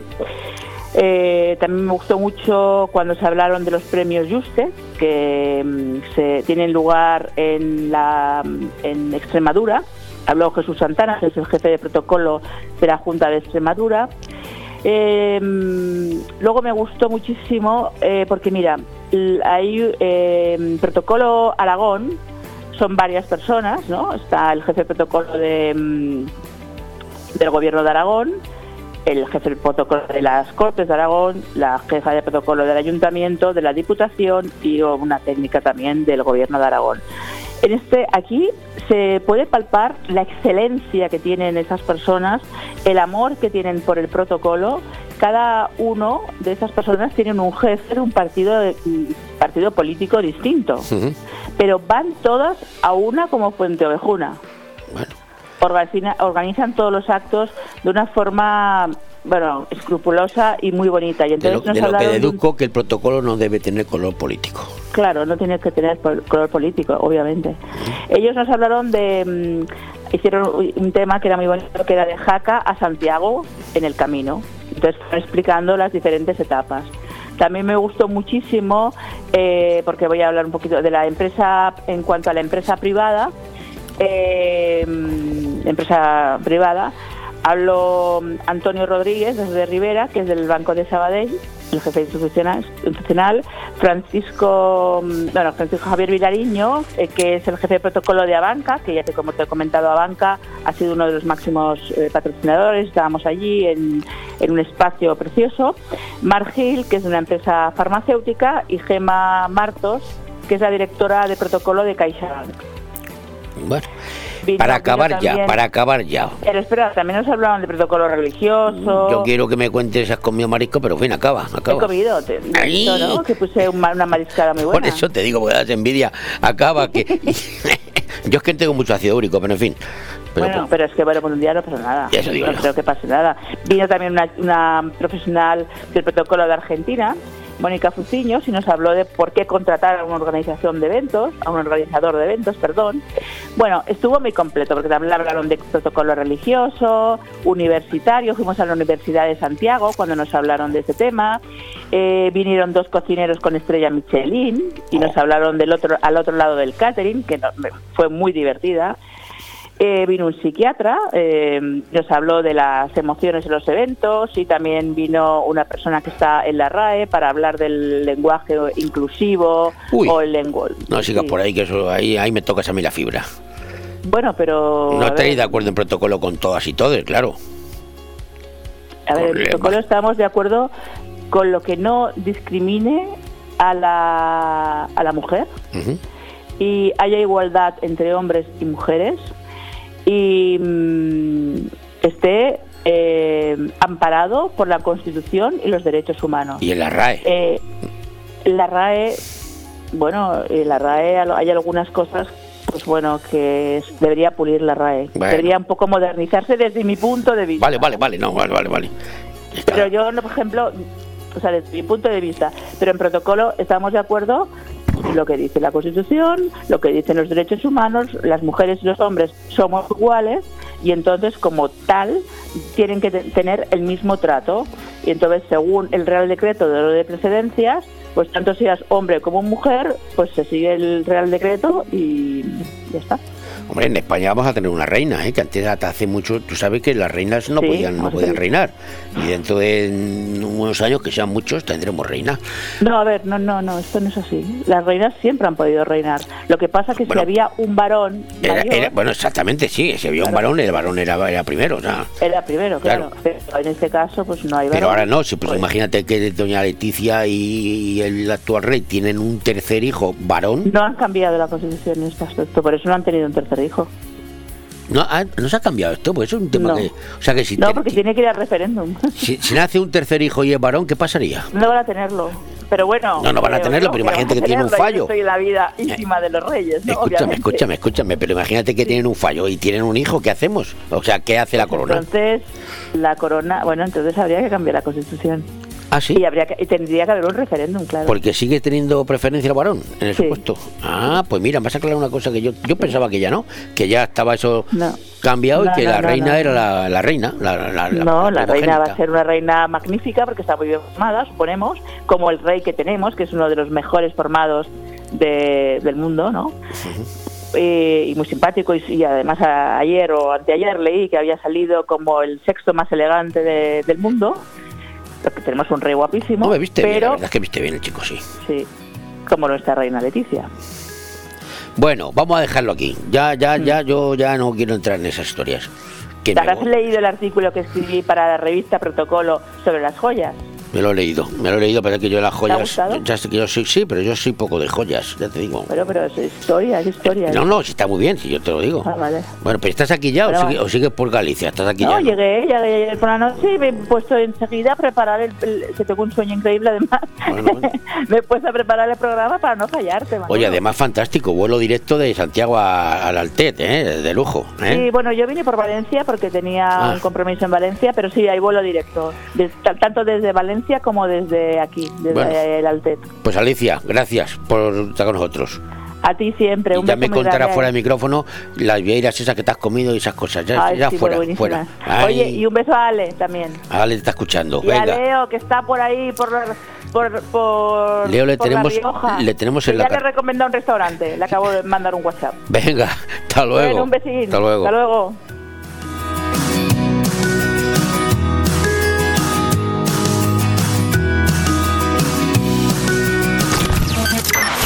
Radio 4G Benidorm, tu radio en la Marina Baja.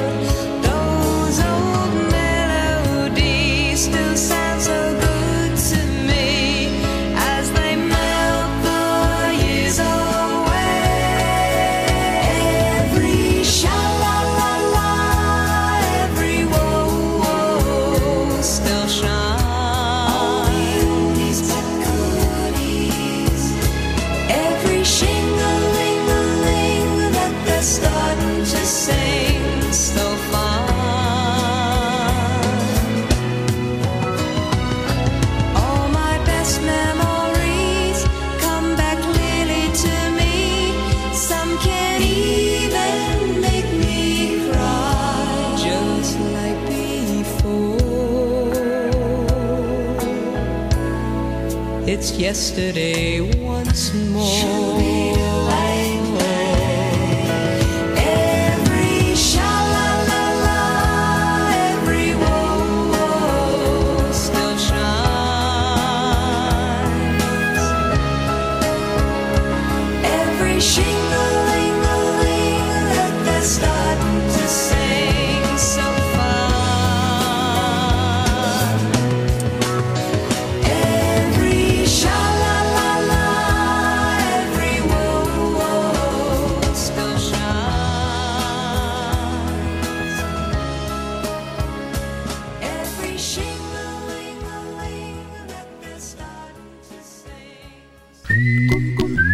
Estás con Manuel Sasplanelles en De Todo Un Poco en Radio 4G.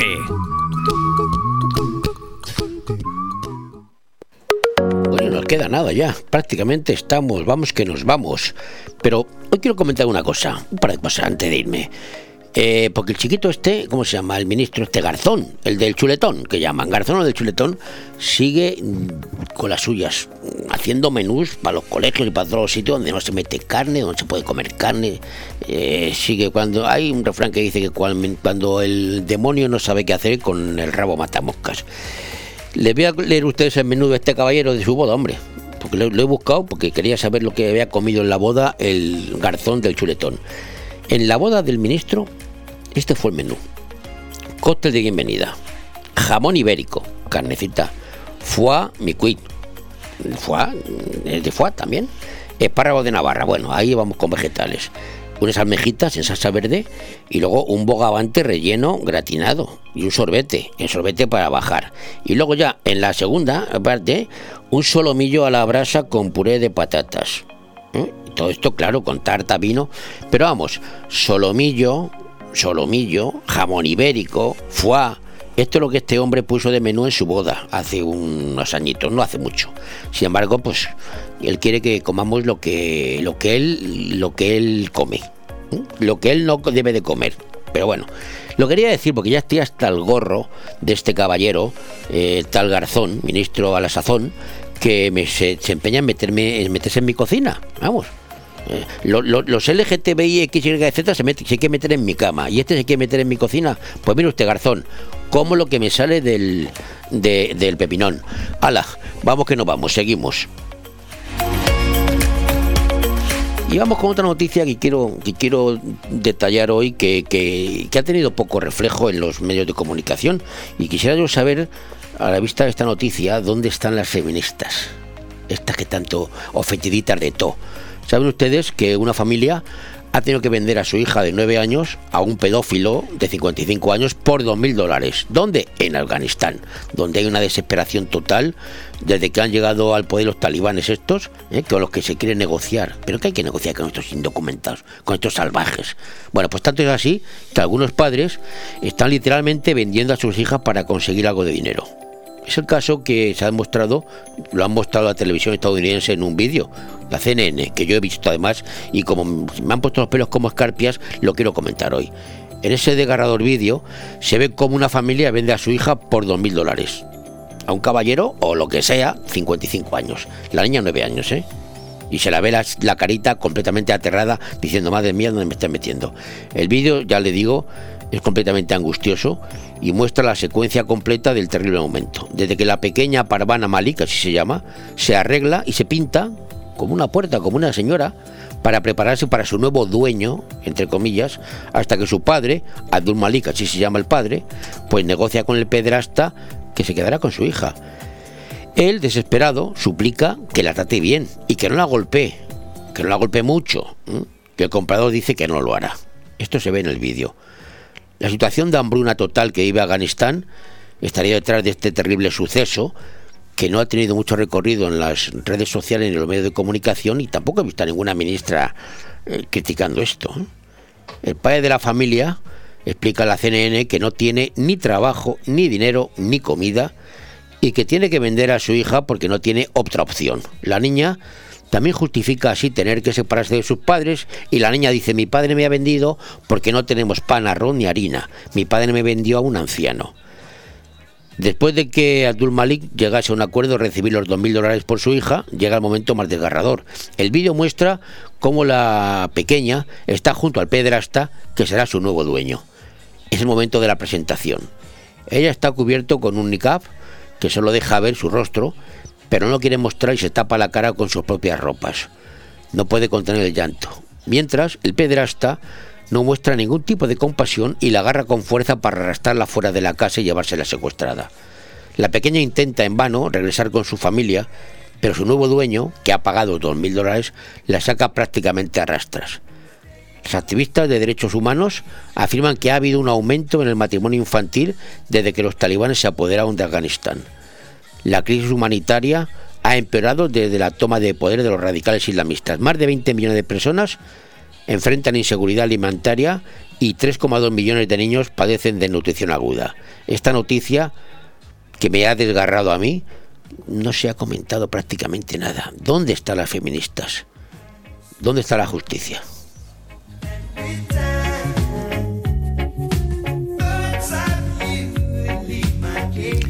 Me voy, ahora sí, pero mañana vuelvo. Mañana estaré yo, en lugar de Leopoldo Bernabeu. Y me voy cabreado, porque esta noticia que acabo de comentar me ha dejado revuelto. Hasta mañana.